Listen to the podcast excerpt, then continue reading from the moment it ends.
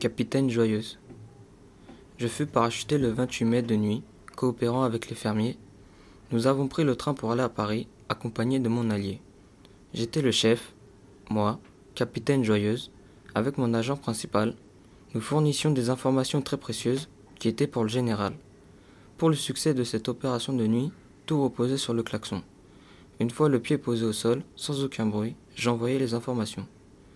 Ensuite, Malgré le fait que la guerre soit finie, une balle qui s'était logée, une cicatrice d'une valeur infinie, restera gravée dans mon pied.